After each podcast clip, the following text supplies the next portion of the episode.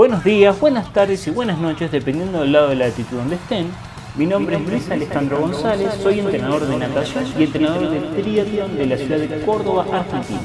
Sean todos bienvenidos a mi proyecto personal, AG Entrenamiento, en donde intentamos crear un espacio de intercambio de ideas, debates, entrevistas a otros profesionales sobre diferentes temáticas, expresar ideas y tratar de compartir la experiencia que uno va aprendiendo en el campo con la intención de abrir nuevos caminos para los demás. El foco y el alma de este podcast es devolver un poco de lo mucho que a mí me han dado todos estos años y llamar al debate enriquecedor.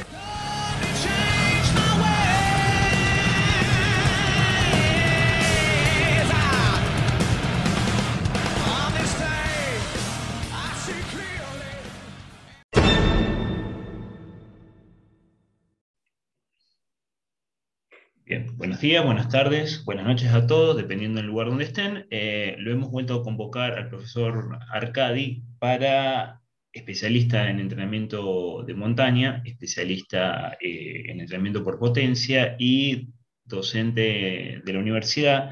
Actualmente estás dictando un curso de especialización, ¿no? Sí, actualmente sí, en la, en la Universidad de Distancia de Madrid, en la UDIMA, sobre experto en trail running, sí. Para el que le interese, después les vamos a dejar todos los datos en la descripción del podcast para que puedan comunicarse con Arcadio puedan comunicarse con la carrera para especializarse. Ahí fuera de cámara, yo le estaba comentando eh, a Arcadi que los problemas que tenemos los entrenadores cuando tenemos que ordenar contenidos en la semana. ¿sí? Todos nosotros venimos de, una formación un poco clásica, que por suerte de alguna forma estamos abriendo... Eh, las expectativas en que el microciclo debía armarse de esta forma, con estos contenidos, que debía haber una separación de un contenido de tantas horas con tantas horas, eh, que había que, sobre todo, em, seguir un patrón y que las cosas eran como estaba escrita en el libro. A medida que fuimos trabajando en la práctica y fuimos viendo cosas, nos dimos cuenta que hay muchas cuestiones que se dan más desde la práctica y desde la teoría todavía no puede responder. Por suerte, el campo se ha abierto bastante con, las nuevas investigaciones, pero hay muchas cuestiones que son una lógica interna, el sistema de la lógica interna de cada entrenador. Así que lo, voy a exprimir un poco a Arcadi preguntándole cuál es el problema, vamos a empezar una pregunta disparadora, ¿cuál es el problema típico que tenés cuando tenés que armar una semana para un amateur? Vale, bueno, en primer lugar, gracias de nuevo Alejandro por, por estar aquí otra vez. Eh, el principal problema es el tiempo, bajo mi punto de vista. Eh, para mí la, principal variable que mejora el rendimiento es el, volumen en deporte de resistencia y el hecho de no poder contar con todas las horas, con todo el tiempo que queramos, pues eh, nos hace buscar otros sistemas, otras metodologías, otras distribuciones que intenten de alguna manera compensar el hecho de, poder meter menos volumen del que quisiéramos. Y no solo por el hecho de no tener tiempo, sino porque normalmente eh, el, deportista amateur no es capaz de tolerar o asimilar mucho volumen de entrenamiento por el propio hecho de ser amateur, porque tiene otras obligaciones, por, eh, labores, eh, por, el apartado laboral, familiar y demás. Entonces yo te diría que lo, primero es el tiempo, el primer problema. Bien, el tema del tiempo y sobre todo el tema de la familia del deportista, que es un, es, un capítulo aparte, pero deduzco que has tenido que tener largas charlas con muchos deportistas sugiriéndole de alguna forma cómo podría ordenar ciertas cuestiones para poder entrenar más. Y el deportista te termina contando más o menos la mitad de su vida y cómo, y cómo, y cómo llegó hasta donde está y, y cómo lo siente. Entonces, la pregunta es, la forma de ver, la visión que tiene o la percepción que tiene el deportista de la realidad, también es, un, es una guía para armar la semana de entrenamiento? Sí, sí, porque, a ver, yo lo primero que pregunto es, ¿tú cuánto tiempo tienes? Y luego del tiempo que tienes es, ¿realmente cuánto tiempo quieres dedicar a entrenar? Porque lo primero normalmente que cuando empieza un deportista te dice, no, yo puedo entrenar todos los días, si hace falta dos, dos horas, lo que me digas. Pero luego tú vas viendo con el tiempo que esas horas que tiene de más pues se quitan del sueño o que falla algún día o que realmente no es, esa percepción de que tenga tanto tiempo no es así. Entonces al final hay que ajustarse, pienso yo, a una realidad, a la, pura realidad, ¿no? A cuánto tiempo tienes y a cuánto tiempo estás dispuesto a emplear en el, entrenamiento y a partir de ahí un poco negociar con él o con ella y ver realmente cuánto tiempo puede entrenar, porque alguno te dice, como te comentaba antes, eh, tengo mucho tiempo, pero es que a veces se, los, se lo quita de las horas de sueño. Y hay corredores que se levantan a las cinco y media de la mañana para poder entrenar. Y claro, dormir cinco horas es incompatible, o seis horas o menos de seis horas, es incompatible con rendir bien.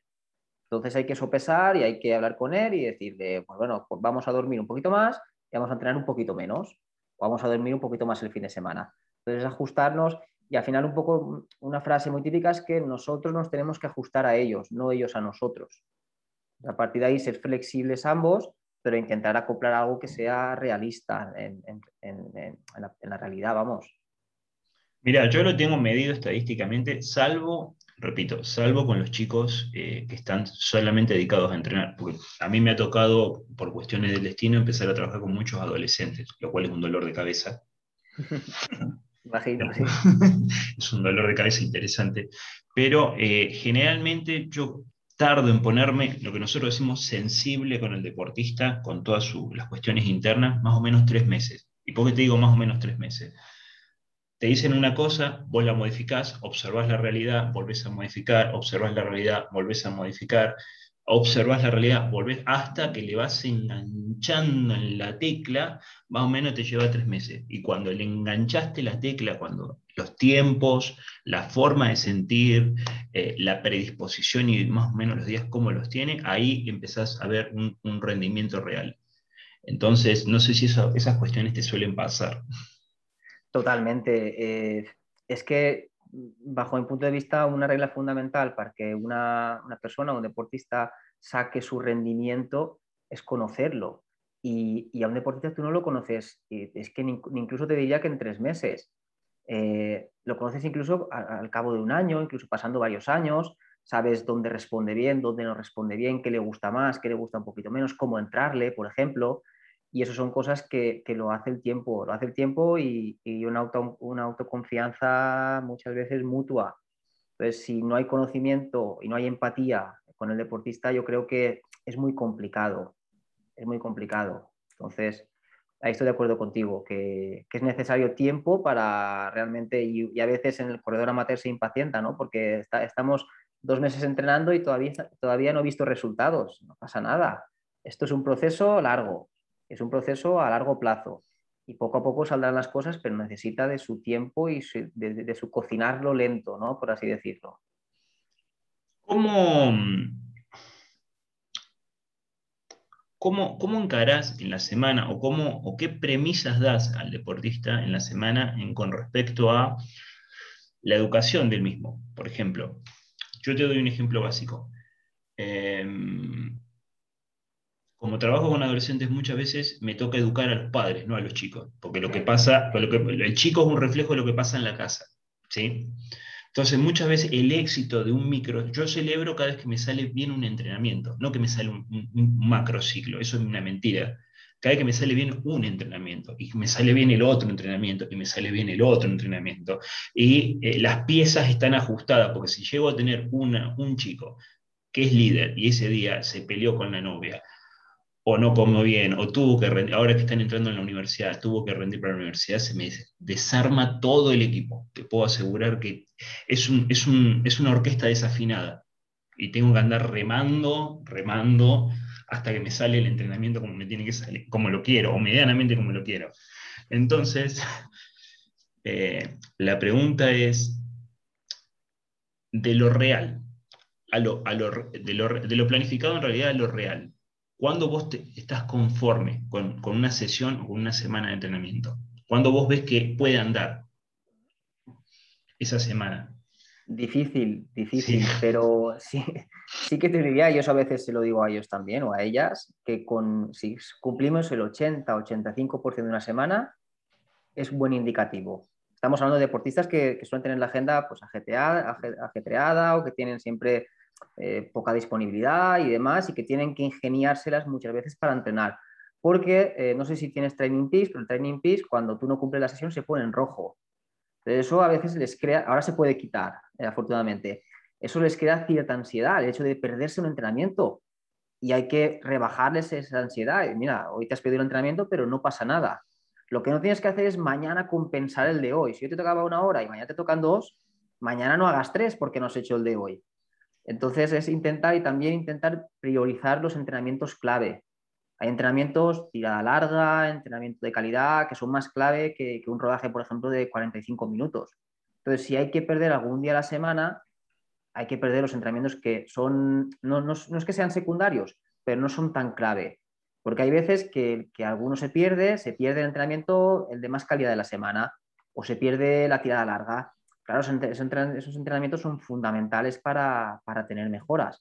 Entonces, si te pierdes alguno, que no sea, que, que, no sea esos, ¿no? Y muchas veces también el hecho de a veces salir a correr y no encontrarse 100%, imagínate que te tocan, no sé, series encuestas, subidas, bajadas, lo que sea, eh, si no estás al 100% ese día y no haces las 10 series que te tocaban, no pasa nada, haz 8.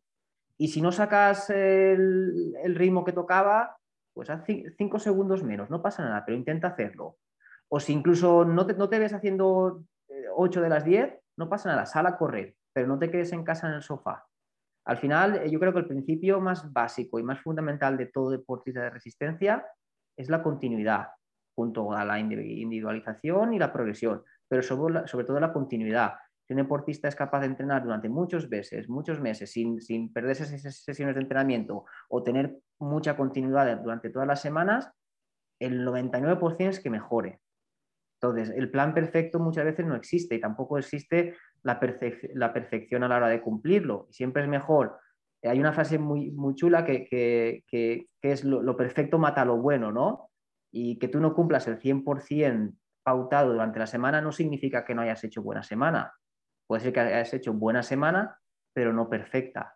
Entonces, yo un poco, no sé si respondo a tu pregunta, pero te diría intentar no buscar la perfección, sino intentar tratar de ser continuo, de ser perseverante y de cumplir todas las semanas y de poco a poco poner granito, granito, granito y, poco a poco el rendimiento va a mejorar seguro.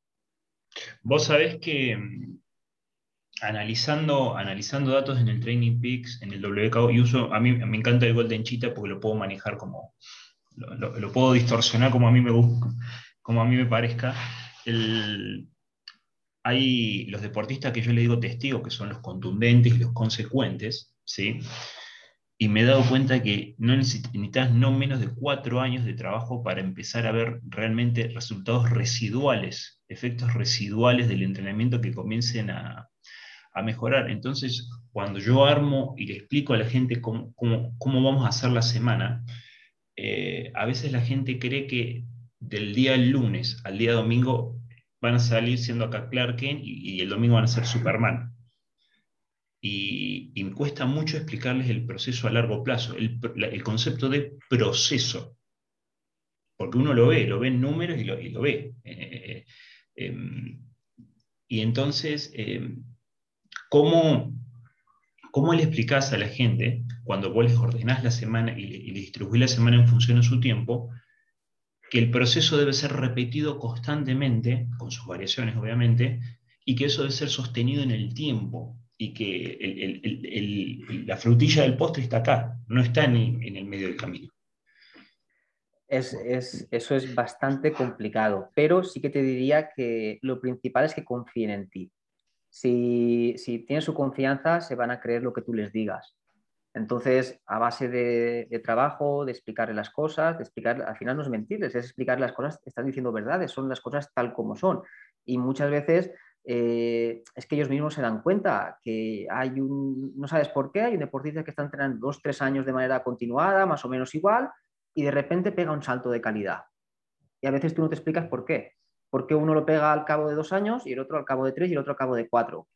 Y, al final esas cosas pues no tienen o no puede que no tengan mucha explicación, sino que cada uno responde de manera, de manera diferente y al final es un poco que confíen en ti, que confíen en tu metodología, que confíen en tu persona, que también empatices con ellos, que también es importante y a partir de ahí que, que crean en el proceso. Y si consigues que confíen en ti, yo pienso que creer en el proceso es relativamente sencillo. Obvio, que, si, que si alguien está contigo cuatro años y no ha obtenido ningún resultado positivo, pues la confianza probablemente se va, se va a perder. pero en cualquier caso, si poco a poco trabajan, al final los resultados van a salir. Y esos resultados que van saliendo van generando mayor confianza y mayor confianza implica que, tenga más confianza en el propio proceso. Em, hablaste de entrenamientos clave, ¿sí? o entrenamientos llave, o entrenamientos clave, o, principales. ¿Vos ¿Cómo podrías definir un entrenamiento clave? Porque la gente se confunde. Es un concepto que parece simple, pero cuando hablas con la gente, la gente se confunde mucho y eso les da lugar a la especulación. Empiezan a especular. Entrenamientos clave, te diría que tú cuando vas a planificar un microciclo, lo primero que sueles poner son los entrenamientos clave. Y esos entrenamientos clave normalmente son las series de calidad, normalmente la tirada larga, eh, el ritmo de competición. Esos son quizás para mí lo primero que tú colocas en el, microciclo y que normalmente el deportista tiene que estar relativamente fresco para poderlos hacer. ¿vale? A partir de ahí, eh, posteriormente tú, tú, pones los complementarios, ¿no? Colocas los complementarios, que son los de rodaje, los de acumulación de más volumen, entrenamientos más a baja intensidad.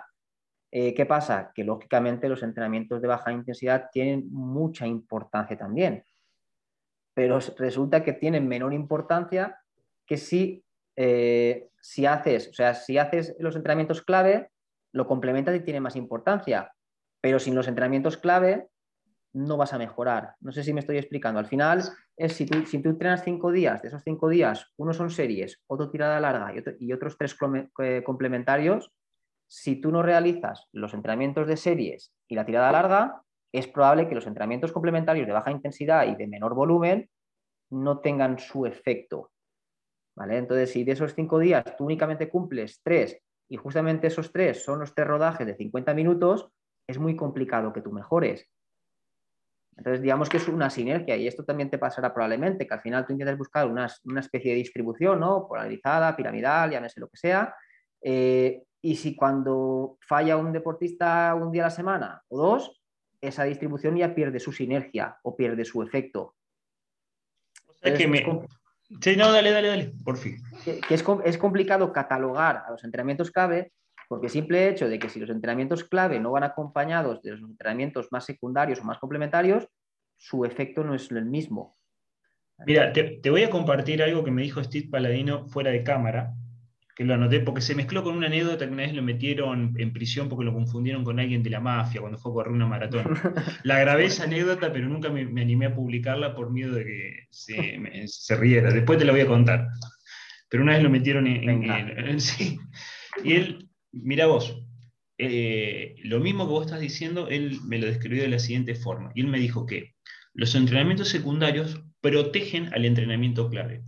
Pero sin el entrenamiento clave, los entrenamientos secundarios no mejoran de calidad. Esa fue la frase que él me dijo. Entonces, siempre el entrenamiento principal necesita apoyarse en el entrenamiento secundario. Y al mismo tiempo, el entrenamiento principal mejora la calidad del entrenamiento secundario. Constantemente. Entonces, es un ciclo constante. Y después me dijo, vos tenés que tener en cuenta un principio muy sencillo, muy fácil. Cuando haces algo, hay algo que dejas de hacer. No se puede hacer todo junto. Entonces, cuando, cuando, te, cuando me cuando te sientas a escribir un entrenamiento por potencia, me decía, acuérdate que cuando estás haciendo algo, hay algo que tienes que dejar de hacer. La pregunta es lo que dejas de hacer si es menos importante que lo que realmente estás haciendo en este momento, a la hora de construir un microciclo. Y después me dijo algo muy importante, toda cantidad tiene una calidad. Vos no podés negociar la, la calidad que tiene la cantidad. Y al mismo tiempo, toda calidad puede mejorar de cantidad siempre y cuando no pierda su calidad. Entonces, dice, con esas ideas vos tenés que armar un, microciclo. No con que tenés que tener separación de 72 horas, que tenés que... No. Fíjate que esos principios se cumplan y vas a ver que te va a salir mucho más fácil la construcción del microciclo. ¿Estás de acuerdo con eso? Sí, a ver, yo, creo que es, es, lo que intenta explicar yo, pero Steve Paladino se explica mucho mejor. No, no, no hay que darle más vueltas. Me lo dijo de esa forma y vos sabés que lo empecé a aplicar y tiene razón, es mucho más sencillo la, la idea. Después te lo paso escrito, no te preocupes. Vale, genial, genial. Eh, en ese sentido, yo, yo, creo que, y perdona que te puntualice algo, que, que, el tema de entrenamiento polarizado, piramidal, el buscar el 80-20, el buscar el 70-20-10, eh, muchas veces eso es mucho más científico o teórico que lo que se ajusta a la realidad. Y a veces que nos perdemos ¿no? en buscar esos porcentajes idílicos para trabajar eso y eso realmente en la práctica no existe. Primero porque no existe ninguna variable de cuantificación que pueda realmente, eh, de alguna manera, representar exactamente eh, que eso está pasando en realidad. Entonces, eh, es más guiarse por principios, o bajo mi punto de vista, que muchas veces ser tan, tan estrictos en esos porcentajes o en ese tipo de distribuciones y, y demás. Vos sabés lo que me pasa que como yo vengo de un deporte donde tenés que estar todo el día con el deportista, yo, mi formación fue gimnástica, yo empecé como gimnasta. Después pasé a la natación y en la natación pasé al triatlón porque me empezaron a aparecer triatletas en la pileta, entonces uno se fue formando. Y un entrenamiento me, me, suele ocurrir muchas veces, salvo que el deportista sea muy maduro, repito, salvo que el deportista sea muy maduro. Pero me ocurre que cuando vos, un entrenamiento clave, le inyectás la palabra correcta en el momento correcto, con el feedback correcto, te sale un entrenamiento que vos decís, no puede ser. ¿Dónde tenías escondido todo eso? ¿Dónde estaba eso que nunca lo vi? O cuando eh, nosotros le decimos, haz el clic, que eh, determina qué es lo que quiere la persona, y las reglas de la construcción del microciclo, su lógica cambia completamente porque la, forma en que encara, encara cada entrenamiento es, es, energética, ¿viste? contagia de energía al resto del grupo, y eso se ve. Y eso también me desgasta, después vuelvo a casa y tengo que dormir 20 horas porque no. no sé si te, has, te, has, sabido pasar de que cuando vos lográs que el deportista entienda y la ambición del deportista vaya de acuerdo a su energía para ponerle a un entrenamiento clave, cambia automáticamente todo el contexto de la semana. Y, aparte que yo creo que, es que el, rendimiento es, tan sumamente complejo, depende de tantas cosas, depende de cómo está ese día y a lo mejor tú no, es, eh, no, percibes que ese día puede estar, no sé, cabreado por un examen que le ha salido mal, cabreado por, por, no sé, por lo que sea, o en cambio está eufórico porque le ha salido algo bien. Entonces, cuando ves los resultados, a veces que tú no sabes explicar, eso en, en, chicas pasa más, ¿no? Por el tema del periodo y demás, que sí que tiene una explicación más fisiológica, pero en chicos también pasa, que hay días que lo funden y hay días que están fantásticos y hay días pues que no, que no lo dan. Y a veces hay que pasar página y, ya está, porque hay veces que no tiene explicación, porque es demasiado complejo muchas veces para lo que, lo que decías tú, antes. Le tocas la tecla y ese día, vamos, rinde súper bien. Y en cambio hay días pues que, que no. Y eso pues es, es así, es que al final el rendimiento humano es así es complejo y si dependiera de ponerle los vatios perfectos y de, que, de cuantificar la carga perfecta, pues sería muy fácil, ¿no? Pero no es así. Hay tantas, tantas cosas que influyen en el rendimiento que hay veces que, y sobre todo si trabajas online, que hay veces que te pierdes el 90% de esas cosas y tienes que hablar mucho. Vos sabés que yo sufro un montón trabajar online. Sufro no poder estar delante de la, de la persona, pero por una cuestión de, de hábito mío, de costumbre. Calcula que yo creo que cuento, las sesiones de natación no deben tener menos de 7.000 metros y cuento cada abrazada de cada uno de los chicos. Entonces, es una constante, mi mente necesita estar constantemente observando. es un privilegio eso, poder, estar en el día a día es un privilegio, la verdad. Es, local, ¿eh? no te creas, o sea, a nivel general también se, me, va, pero ahora la pregunta es, y esto, eh, a ver, vos lo que has encontrado, la teoría dice, la teoría dice que los entrenamientos clave, capaz que en montaña como hay un componente eh, de impacto mucho mayor, muchísimo mayor, es más complejo. Pero la teoría dice que vos no podrías meter entre dos a tres entrenamientos claves por semana. Capaz que en amateur hasta menos, tal vez, por el tiempo que dispone. Ahora, Arcadi, yo te puedo asegurar que he visto semanas, semanas, que son de toda pura alta intensidad y el deportista la absorbe de una forma impresionante. Y eso no es que lo destruye, lo potencia. La siguiente semana sale mejor y la siguiente semana sale mejor. La cuarta semana va a explotar, eso es, seguro que va a explotar. Pero, em, y, te repito, no, no responde a cuestiones metodológicas, responde muchas veces a cuestiones emocionales. Entonces, con los años he aprendido a armar semanas en función también a la personalidad del deportista. ¿A vos te ha pasado lo mismo? ¿O hay un perfil del corredor de montaña que vos sí que es más o menos definido y, y tenés, va por acá y también va por acá, entonces le va mejor este tipo de semana que este otro tipo de semana? Mm, te diría que no, te diría que al final esto es el principio de, la individualización, ¿no? Y que cada uno responde diferente. Lo que sí que te diría es que eh, en trail, incluso en running, eh, más de tres días de entrenamientos de calidad es inviable, es muy complicado porque el deportista se rompe. En triatlón, yo por lo que entiendo, estáis más acostumbrados a meter calidad en bicicleta, luego meter calidad nadando, no, no hay ningún problema, pero en carrera a pie es muy complicado y más eh, eh, en trail, donde el daño muscular de la propia bajada, del terreno y demás, eh, sería muy complicado que el deportista tolerase más de tres entrenamientos de calidad puros. Estamos hablando de series, estamos hablando de ritmo alto en montaña, sería bastante complicado. Sí que hay personas que lo toleran más, personas que lo, toleran menos. hay un chico que le puedes meter tres, cuatro días y los tolera, pero la mayoría es complicado y hay que jugar mucho en, trail con el componente de, más concéntrico de subida o más excéntrico de, bajada. Eh, por ejemplo, tú puedes meter eh, entrenamiento de calidad en subida y es mucho menos dañino, por así decirlo, que meterlo en, en llano o en bajada, por ejemplo. Entonces, ahí, el hecho de jugar con eso sí que te da un abanico de muchas posibilidades a la hora de armar la semana. Y el hecho de si trabajamos hoy, hoy bajada, por ejemplo, mañana no tiene que haber bajada. O si hay bajada, tiene que ser a baja intensidad. Entonces, un poco ahí los contenidos hay que jugar mucho con eso. Más que la propia únicamente alta intensidad, también con el hecho de los componentes, ¿no? digamos, de cada, de cada modo de carrera o de cada modo de locomoción y demás. Por ejemplo, un caco muy largo, aunque te puedes estar tres horas, si es casi todo caminar, a nivel muscular es, poco, poco, poco residual, ¿no? Un deportista está muy bien entrenado, normalmente al día siguiente está bien para volver a entrenar. En cambio, si en llano tú le metes a cualquier persona eh, dos horas o dos horas y media corriendo, eso es una carga relativamente muy alta, a pesar de que el ritmo sea, sea bajo. Al igual que ir por terreno técnico no es lo mismo que correr por pista forestal, por ejemplo. Entonces ahí sí que hay que jugar mucho con los, con los componentes de la carga, ¿no? Y de hecho en, trail running por eso es tan difícil cuantificar, porque hay tantas situaciones posibles.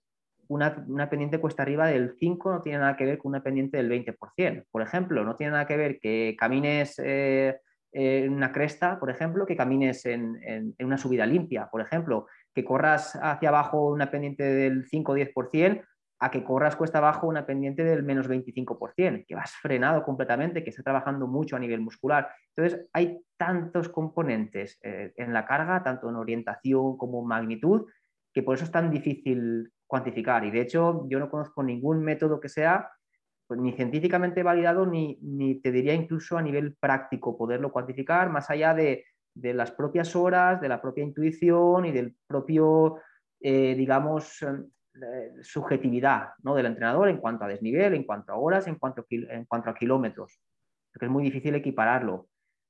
Pero, pero eso, lo, que te comentaba, al final es, es, complicado, ¿no? El, en, sobre todo en trail running, es bastante diferente a lo que pienso yo que podría pasar en triatlón. Em, ahí cuando, cuando estuve viendo tu charla, yo vi que tenés bastante masticado, bastante sistematizado eh, el tipo de entrenamiento y su progresión. Empezamos con entrenamientos concéntricos de, menor intensidad mayor intensidad, después con entrenamientos excéntricos de menor intensidad mayor intensidad por pendiente. Em, siguiendo el concepto del principio de la progresión, siguiendo el concepto del principio de la progresión, ¿Cómo avanzan las semanas? ¿Cómo, ¿Cómo vas priorizando un tipo de contenido? obviamente que calculo que funcionan las características del deportista como base. Em, pero ¿cómo es una progresión natural o qué has encontrado vos que te funciona más?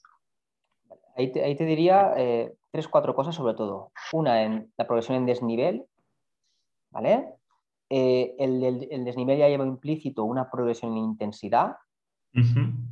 Y luego el volumen, y luego en la orientación de los contenidos. Y te pongo un ejemplo rápido. Eh, imagínate que estamos en un periodo de pretemporada o más base, ahí los cacos que se hagan, por ejemplo, tienen que ser siempre a baja intensidad y las bajadas que se hagan tienen que ser a baja intensidad. Y si hay alta intensidad, normalmente se hará en, en cuesta, en subida. Por ejemplo, en un segundo mesociclo y siguiendo un poco en progresión con eso, si hay alta intensidad ya se puede hacer en llano que es mucho más agresivo que, por ejemplo, en, en cuesta. Incluso se puede hacer mezclando cuesta abajo, cuesta arriba y llano, por ejemplo. Y luego las salidas largas, por ejemplo, ya se pueden hacer corriendo relativamente rápido cuesta abajo. Por ejemplo, esa sería una progresión que mezclarías ahí un poco el desnivel, mezclarías un poco también el, componente de la carga, a nivel si estás corriendo cuesta arriba, cuesta abajo y demás, y progresarías en cuanto a daño muscular. Y a partir de ahí tienes, ahí tienes números también objetivos, tienes el número de, desnivel, tienes el número de, horas, tienes el número de kilómetros. Con eso y con la propia subjetividad y la orientación de los contenidos, tú vas progresando. El, em, ¿cómo, cuando ¿Cómo trabajas el tema de la densidad del entrenamiento? Que por ahí es un, es un capítulo aparte dentro de la teoría del entrenamiento, bastante importante, porque em, generalmente la gente interpreta, o, cuando uno lee, interpreta que la densidad tiene que ver con la relación tiempo y trabajo. ¿sí? Y muchas veces la densidad tiene que ver con la complejidad del trabajo, muchas veces tiene que ver con eh, la capacidad que tiene el deportista de sostener la atención en determinado tipo de, trabajo. Podríamos teorizar muchas cuestiones, pero em, ¿cómo, ¿cómo trabajas la densidad del entrenamiento? Eh, pues, al final yo pienso que depende un poco de la, y ahí te digo, hablando de try, siempre eh, un poco de la, de la, de la subjetividad del, entrenador. Ya te digo, eh, imagínate que vas a rodar un rodaje largo por montaña y, y, tú tienes que ponerle al deportista si quieres que lo haga por terreno técnico o no por terreno técnico.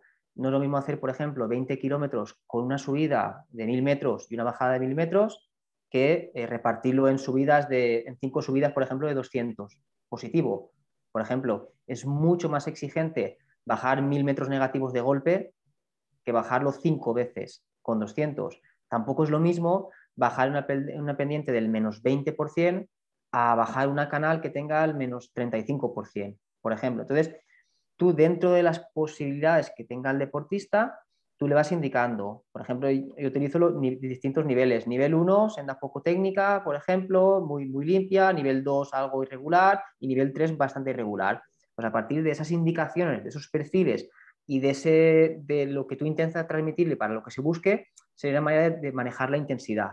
De esa manera tú te aseguras un poco y ahí está, también está un poco atado la, la persona porque te dirá, yo tengo lo que tengo, ¿no? Tienes que jugar con, lo, con el, entorno que tiene. Si vive en una ciudad, por ejemplo, pues tú tienes que acoplarte a lo que él tiene. Y los fines de semana intentar tratar de indicarle lo que tú quieres. Y luego se va a buscar el perfil, el recorrido, la tecnicidad que, pueda dentro de lo que tú le marcas. Y, te pongo un ejemplo. Mira, eh, en, la, en la Peak de este fin de semana había una bajada de 13 kilómetros. Eh, no sé si eran, no sé si más de mil negativos, creo que eran. En cualquier caso, eso aquí, yo vivo en la, comunidad valenciana, en España, eso aquí no se encuentra, no se puede encontrar. Entonces, claro, ¿cómo vas a los Pirineos a enfrentarte a una bajada de la maratón de 13 kilómetros cuesta abajo? Pues sí que hay cerquita algunos sitios que más o menos eh, corresponden con bajadas de 5 o 6 kilómetros, Claro, si tú entrenas, en el caso, por ejemplo, de mi entorno, mi entorno las bajadas más largas son 3 kilómetros, cuesta abajo. Entonces, claro, tú tienes que intentar adaptarte a lo que se va a encontrar el deportista de competición. Al final, en trail, lo que manda es la competición. Tú puedes eh, enfrentarte a una carrera de 20 kilómetros, por ejemplo, o de 40 kilómetros. Eh, hay carreras que son en perfil fundamentalmente subida, o sea, tienen más de nivel positivo que negativo. Hay carreras que tienen más de nivel negativo que positivo. O sea, eso nos enfrenta a una carrera totalmente diferente carreras que es lo normal, que son en línea, que tienen lo mismo de negativo que de positivo. Eso es lo más habitual. Entonces, una carrera de 20 kilómetros con 1000 no es lo mismo que una carrera de 20 kilómetros con 1500, por ejemplo. Entonces, esa sería una forma de manejar la densidad. Digamos que la competición es la que manda y a partir de ahí tú vas progresando en cuanto a distancia, en cuanto a, tecnicidad y en cuanto a desnivel. Ahí, en, una charla que teníamos con un entrenador em, hace un tiempo, hablábamos de, em, de la estrategia de carrera. ¿sí? Pero te lo voy a explicar, la estrategia en, los deportes más formales, por así decirlo, cómo lo veo yo, y si, tiene una relación a la hora de construir los microciclos en, las carreras de montaña con una complejidad tan, tan cambiante, por así decirlo. Nosotros decíamos que él me decía, en realidad, él me planteaba, estamos hablando de un entrenador que ahora está yendo a su octavo Juego Olímpico, o sea que ha visto cosas. Y él me decía, en el alto rendimiento, en el alto rendimiento, no existe una estrategia de especulación. Nadie especula, porque todo el mundo va fuerte. No existe eso. O sea, descontar. No es que vas a pasar, eh, por ejemplo, en una serie combinada, vas a pasar más rápido espalda pateando para cambiar. No, no vas a hacer eso. Vos vas todo lo que vas a hacer lo vas a hacer fuerte, en todo momento. No existe, eh, la estrategia es menor a medida que más sube el rendimiento del deportista.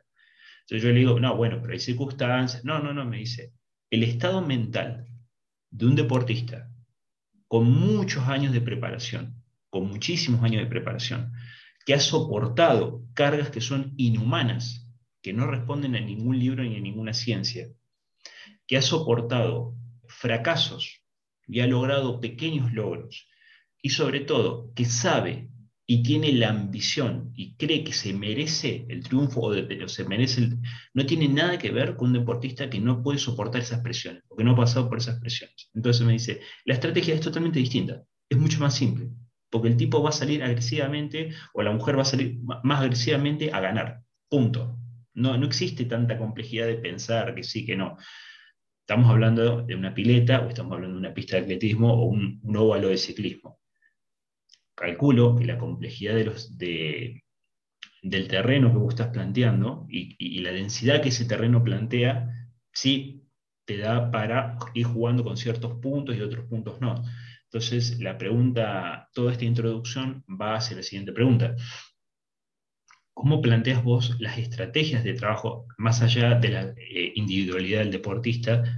Eh, ¿cómo, cómo, se piensa, cómo, cómo, se piensa estratégicamente una carrera, cómo diseñas esa estrategia y cómo eso se, después se ve reflejado en los entrenamientos, cómo lo bajas a los entrenamientos. Yo sé que, no es una, sé que no es una pregunta muy clara porque es una cuestión muy práctica. Sí, sí, yo creo, que te entiendo, creo, sí. Eh, mira, lo, lo, primero sería si hay que tener en cuenta que el trail es una intensidad cambiante, totalmente. Entras, sales, entras, sales en subida metabólicamente vas a una intensidad superior que en bajada, que a nivel, digamos, eh, muscular es una intensidad superior, pero no metabólica. ¿no? Entonces, digamos que estás en continuos cambios. Eh, caminas, arrancas, arrancas, caminas, o sea, vas cambiando evidentemente. Entonces, es una intensidad dentro de lo que entendemos muy cambiante, ¿vale? Depende de la carrera, pero bueno, eso, eso en primer lugar.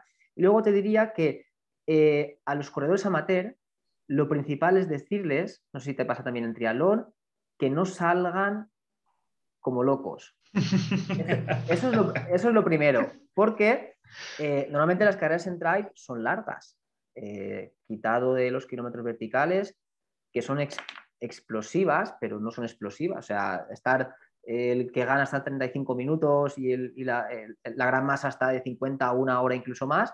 una hora no es explosivo, una hora es resistencia. Entonces, si tú en una hora no gestionas bien la intensidad, tú vas a reventar. Y más una, en una actividad que es tan, tan desgastante a nivel muscular. Pero en cualquier caso, normalmente las carreras de trail son largas. Entonces, cuando tú no gestionas bien la intensidad, cuando vas a estar 3, 4, 5, 6, 7 horas por el monte, tú lo vas a acabar pagando. La fatiga va a llegar. Y va a llegar a cuando lleves dos horas, cuando lleves tres o cuando lleves cuatro, pero va a llegar. Entonces, la idea siempre es retrasar la fatiga y el intentar que el deportista, y es también muy psicológico, porque eh, es que también nos pasa a nosotros, yo estoy compitiendo y me, pasa, y a lo mejor vas los primeros kilómetros y sabes que te estás pasando, pero es que se te arrastra, porque es el, principio de una carrera. Pero ahí es súper importante gestionar el principio de competición. Y los tres primeros, cuatro, tres, cuatro, cinco primeros kilómetros, intentar ir a tu ritmo para no pasarte. Otra cosa es que a nivel de estrategia, pues no sé, haya tapón al cabo de medio un kilómetro, que no se deshaga, por así decirlo, el, grupo y demás, pero normalmente se sale muy rápido, sobre todo los amateurs. Y luego ya en gente que va a un top 5, a un top 10, a ganar la carrera, ahí sí que cambia la cosa.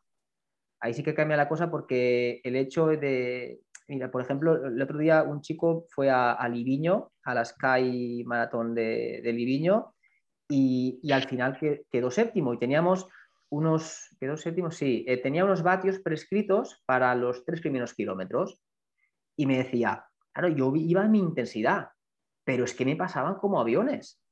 Digo, aquí lo único que respetaba la intensidad parece ser que era yo y, e iba el, a kilómetros 3-4 iba al 40. O sea, que al final es, vale, está claro que si quieres estar delante en una carrera, tienes que salir delante, pero ¿hasta cuánto de rápido puedes soportar tú para que no te condicione toda la carrera? Porque en trail, si te, pasas las primeras subidas o la primera subida, ahí te condiciona mucho a nivel muscular y a nivel de fatiga en, las demás. Y de hecho, normalmente, eh, no sé si lo, si llegaste a ver, el, el campeonato del mundo esta semana, eh, Manu Merillas ganó yendo, creo que llegó a estar cuarto en los primeros, la primera mitad de carrera y al final ganó la carrera. O sea que al final yo creo que el gestionar los primeros instantes de carrera y la primera mitad o primer tercio de carrera es tan importante como en amateur como en, en, en alto rendimiento, ¿no? Ahí, eh, no sé, creo que vas a coincidir conmigo. Nosotros tenemos un dicho, dos dichos en realidad, bien argentinos, que a ver, vamos a ver cómo los traducimos al español, de España. Nosotros decimos, esto no es para gente tonta, esto es para gente inteligente. Y otra frase que tenemos, esto no es para caliente, o sea, no es para gente que, que pierde el control rápido. Tal cual. Eh... Es, es el, el, la capacidad de saber autogestionarte, el no dejarte llevar, el tener tu estrategia clara, ¿no? Aunque, el, claro, si un entrenador que ha entrenado a tanta gente exitosa dice que en alto rendimiento hay menos estrategia, pero a nivel amateur yo pienso que sí, el saber autogestionarte, el saber aguantarte, el saber mantener tu estrategia, el, el no pasarte eh, cuando no tienes que pasarte, porque ya te digo que entra y la fatiga te va a llegar. ¿Y qué es lo importante? Pues llegar al último tercio de carrera y que te quede algo. Porque si no te queda algo, te vas a perder muchísimos minutos. Y no es lo mismo ir a estar en un top 5, por ejemplo, que ir a bajar, no sé, de 7 horas. Es diferente. Tú, si bajas tu objetivo de 7 horas y te han quedado 200 por delante, tú vas a estar contento. Si no bajas de 7 horas y te quedan 120 por delante, no vas a estar contento. Al final es tu objetivo, tu marca personal. Pienso que ahí es, es diferente, ¿no? El, la cosa ahora. Creo que leí el otro día, no sé si fue Kelly Moore o, o, otro ingeniero aplicado al deporte, que decía que el pase de carrera, el que sea, depende más de tu estabilidad psicológica que de tu background o de tu motor. Qué interesante, sí. Entonces, vos sabés que me quedé pensando, esa idea me quedó dando vuelta mucho tiempo en la cabeza, y me puse a, revisar eh, contenidos. Y claro, eh, inconscientemente uno va diseñando el microciclo donde el deportista esté constantemente en situaciones de disconfort que le obliguen a tener que diseñar esas estrategias. Entonces, entonces eso, eh, eso me parece que también es un contenido a, distribuir en la semana. El, tema de ponerlo en situación de disconfort que lo ayude a fortalecerse psicológicamente.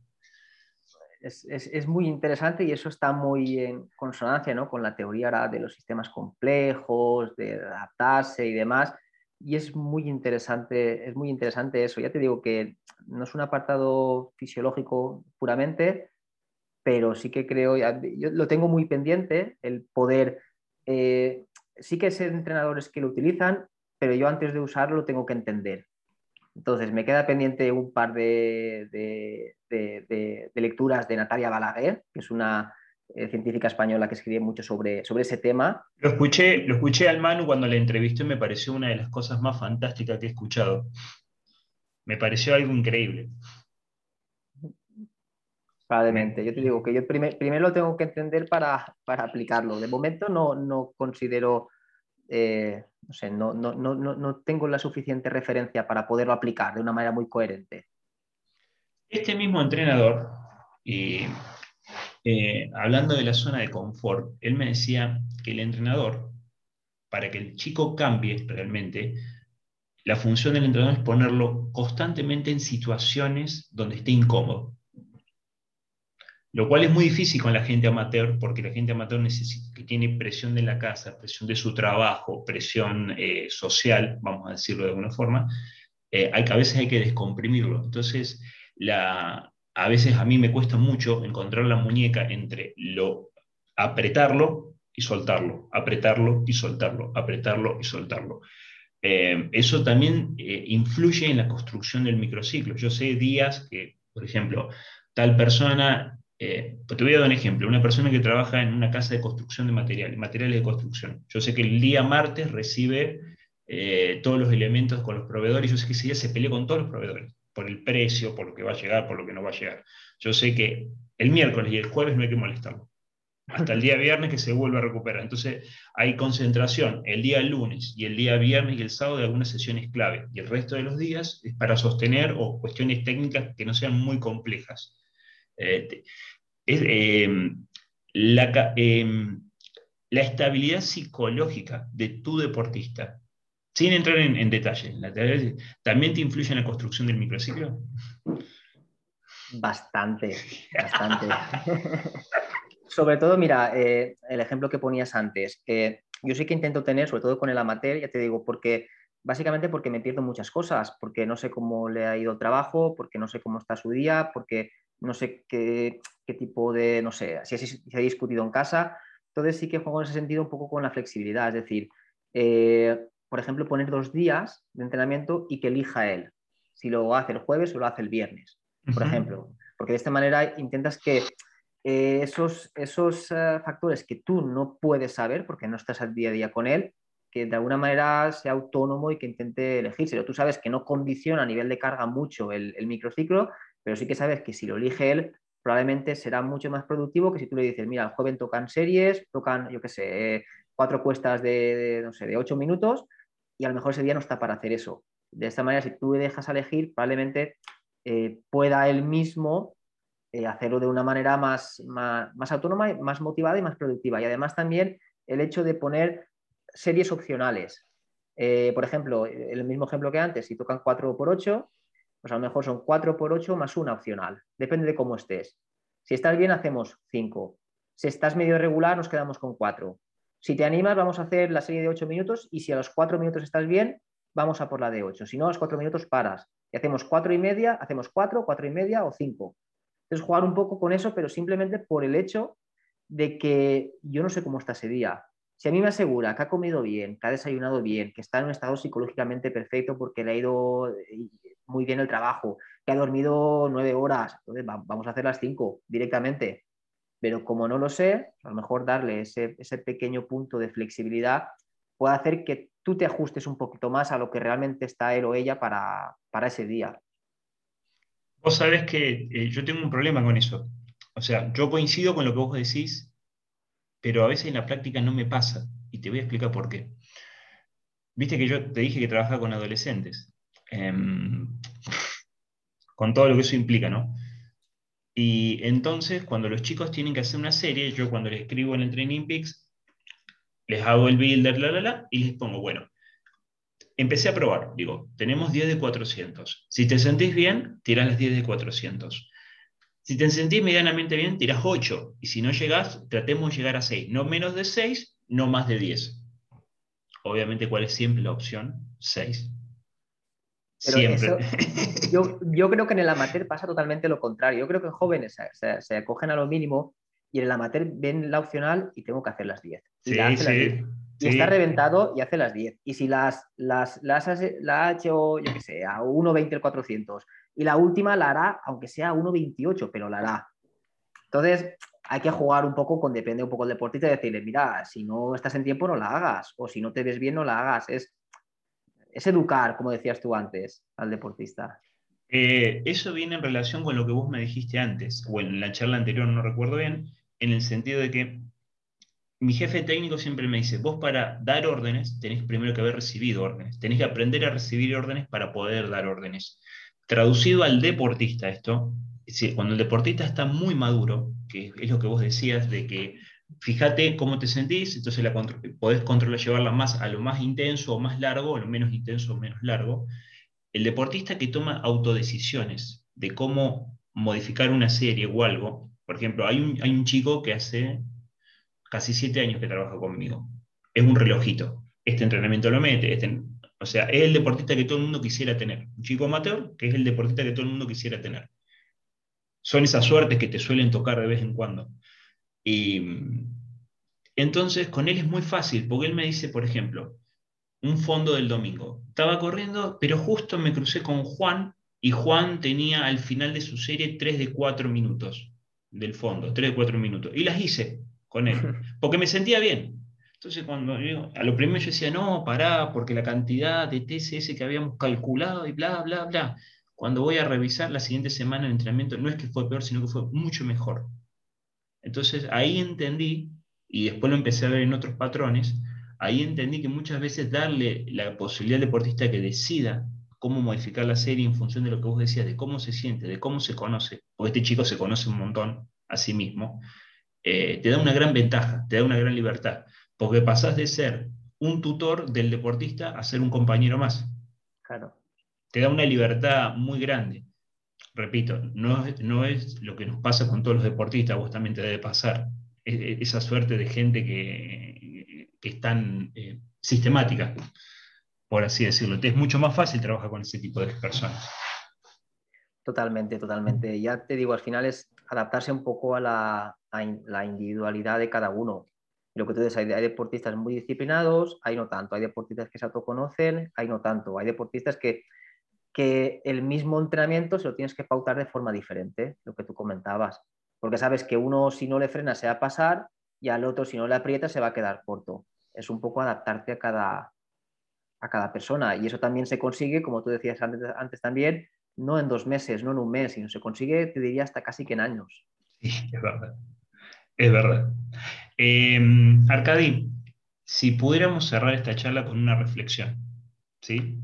Podríamos decir que el microciclo, a ver si estás de acuerdo conmigo o corregime, que el microciclo tiene nombre y apellido arriba y que los contenidos están en función a ese nombre y apellido y no a una estructura prefijada?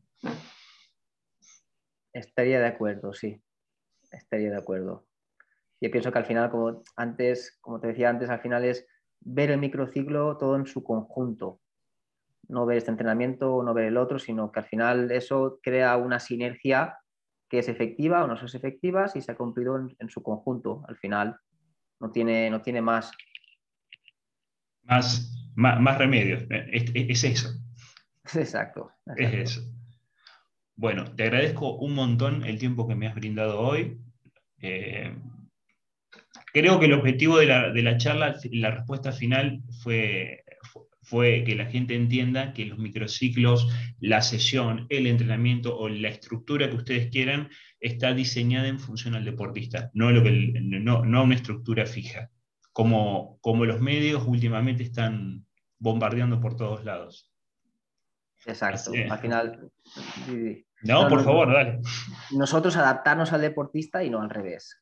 Bien. Bueno, Arcadi, te agradezco un montón tu tiempo. Un placer haber podido charlar con vos y bueno, nos vemos la próxima. Igualmente, muchas gracias. Cuídate un montón. Igualmente, hasta luego. Hasta luego.